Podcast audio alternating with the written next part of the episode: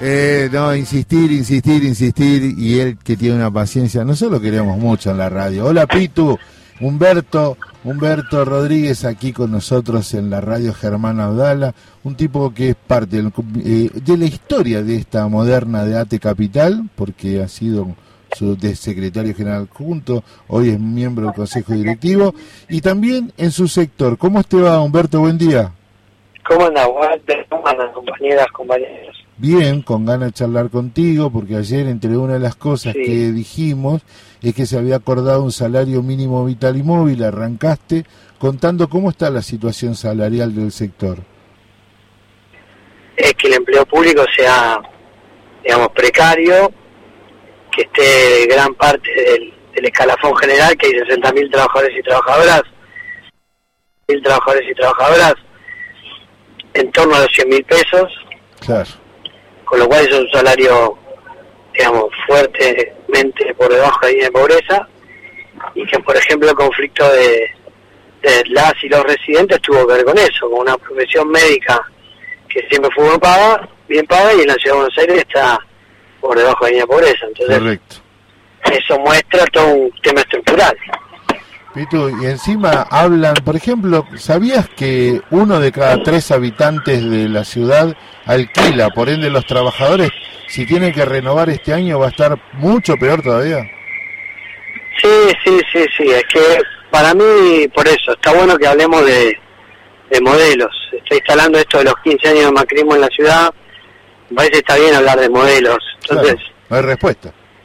Hay un modelo que respecto al tema inmobiliario digamos, quien pueda este, comprar y renovar se queda y quien no este, irá a una vivienda precaria, irá, digamos, por alquiler por un tiempo y después se tendrá que ir de la ciudad. Exacto, exacto. Es, terrible eso. Y en estos, en estos 15 años nada mejor que vos me lo vas a poder contar y a nuestra audiencia para que pase el subte. Este, ¿Hubo algún momento donde mínimamente se podía conversar y te llegar a un acuerdo o siempre fue así?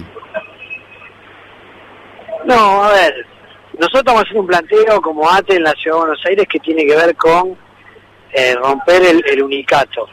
Para, para la gente, para los compañeros que son del sindicato lo van a entender respecto al Estado Nacional UPCN pero en la Ciudad de Buenos Aires hay una tradición municipal muy grande, con una lógica de sindicato único, que era lo que era la UOM, Unión Obrero Empleados Municipales, que cuando la ciudad pasa a ser autónoma, en el 96, se cambia el nombre y se pone Sindicato Único de de la ciudad, que está más de Ojenta, el secretario general hace más de 30 años, ¿no? 40.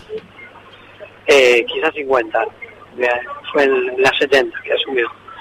Entonces, lo que pasa en la Ciudad de Buenos Aires es una ilegalidad total porque no convocan a los tres gremios que tenemos representación.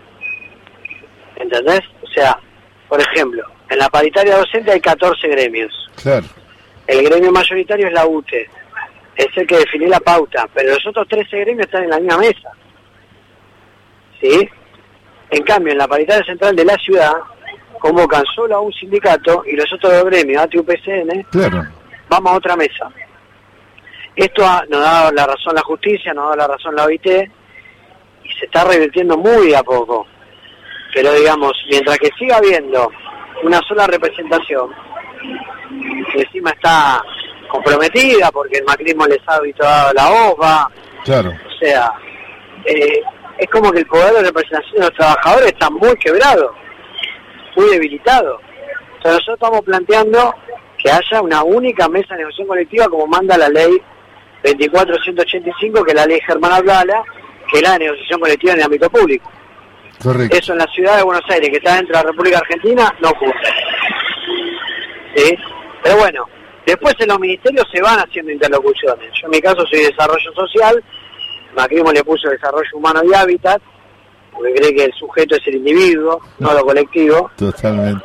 Bueno, y ahí se llama María Migliore, la ministra. bueno, a veces podemos hablar alguna cosita, ¿no? Pero la pauta del gobierno de la ciudad sigue siendo, eh, digamos, autoritaria y con ATE no quieren hablar. Porque ATE es el gremio que le dijo, por ejemplo, que los enfermeros profesionales tienen que estar en la carrera profesional.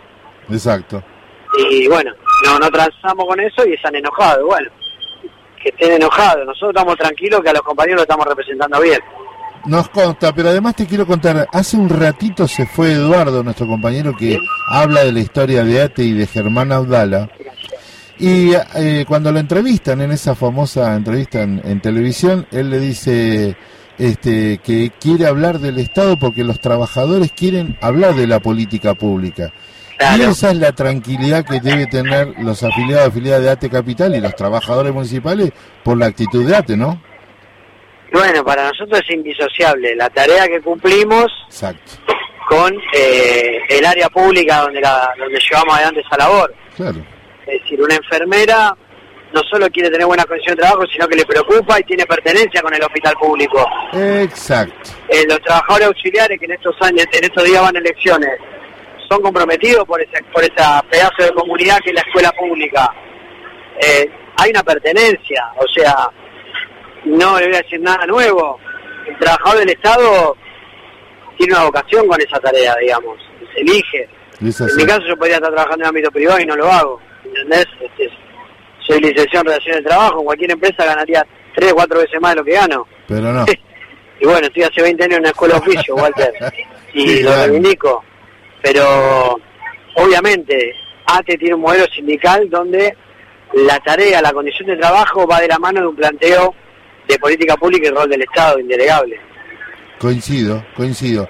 Ahora bien, eh, en tren de ver esta perspectiva de acá a fin de año con tanta discusión con la paritaria y la y la ¿qué estás con los chicos? No, estoy con mi compañera secretaria de extensión de la Facultad de Sociales UBA y Arina ah. Lois. Que venimos, la verdad que una actividad muy linda, mirá, venimos de del barrio de Soldati, que entre Sociales UBA y del Ministerio de Educación Nacional pudimos entregar notebook a los chicos de esos barrios. pudimos hacer lo que el gobierno de la ciudad no hace. Vamos, muy bien. Así que acá estoy con Yanina, que es la secretaria de extensión, yo soy subsecretario y nada, pudimos hacer eso y estamos muy contentos. Bueno, ¿y cuándo la invitas para que venga acá a la radio a contarnos el extensionismo como concepto? Dale, dale, te están ¿Eh? invitando para la radio, Yanina. Cuando quieran, acá un gusto saludarles. Perfecto, Yanina, y la verdad, este, eh, la universidad rompe ese ese cerco que tiene y, y transgrede y va con el lugar de la extensión. Me encanta, me encanta. Correcto, sí, nuestra tarea no es solo en las aulas, sino también en los barrios, en los territorios, en las organizaciones, en los espacios de trabajo. Escucha, decidilo vos, de lunes a viernes de 11 a 13, en el horario que decidas, estamos. Dale, ahí coordinamos. Bueno, muchas gracias por la invitación. Saludos ahí a, quienes están escuchando. Gracias, Karina. Y la compañera Lois, es que es la secretaria de extensión. Ah, hermoso, hermoso. Esto es dinámico, ¿eh? me encanta. Me encanta. Le ganamos a, Luis Enrique con el streamer. Pero por supuesto. Cierre final, contame. Eh, ¿Cómo está la situación de bonos? ¿Hay algún incentivo para los compañeros y compañeras de.? No, en la Ciudad de Buenos Aires Ahora adecuaron las últimas dos cuotas y se llegó a un 97% de incremento anual. Sí. Con lo cual, respecto a la inflación del año, no está mal. No, no, no vamos a ser necio. Sin recuperar lo viejo. Es, el tema es claro. El tema es que vos tenés un modelo estructural donde el 97% recibió un auxiliar de escuela que con el con este incremento recién llega a las a los 90 mil pesos manos. Sí, no, imposible. Entonces, nosotros estamos haciendo planteo de suma fija porque sería recomponer estructuralmente el salario. Exacto. Este, y que eso le llegue a los contratados, que son más de 20.000 en la Ciudad de Buenos Aires, eh, y que pueda haber pase a planta. Hay gente que ya tiene 10 años contratado en locación de servicio en la Ciudad de Buenos Aires. es una locura. Es, un modelo, es un modelo de gestión precario, no es una coyuntura económica, digamos.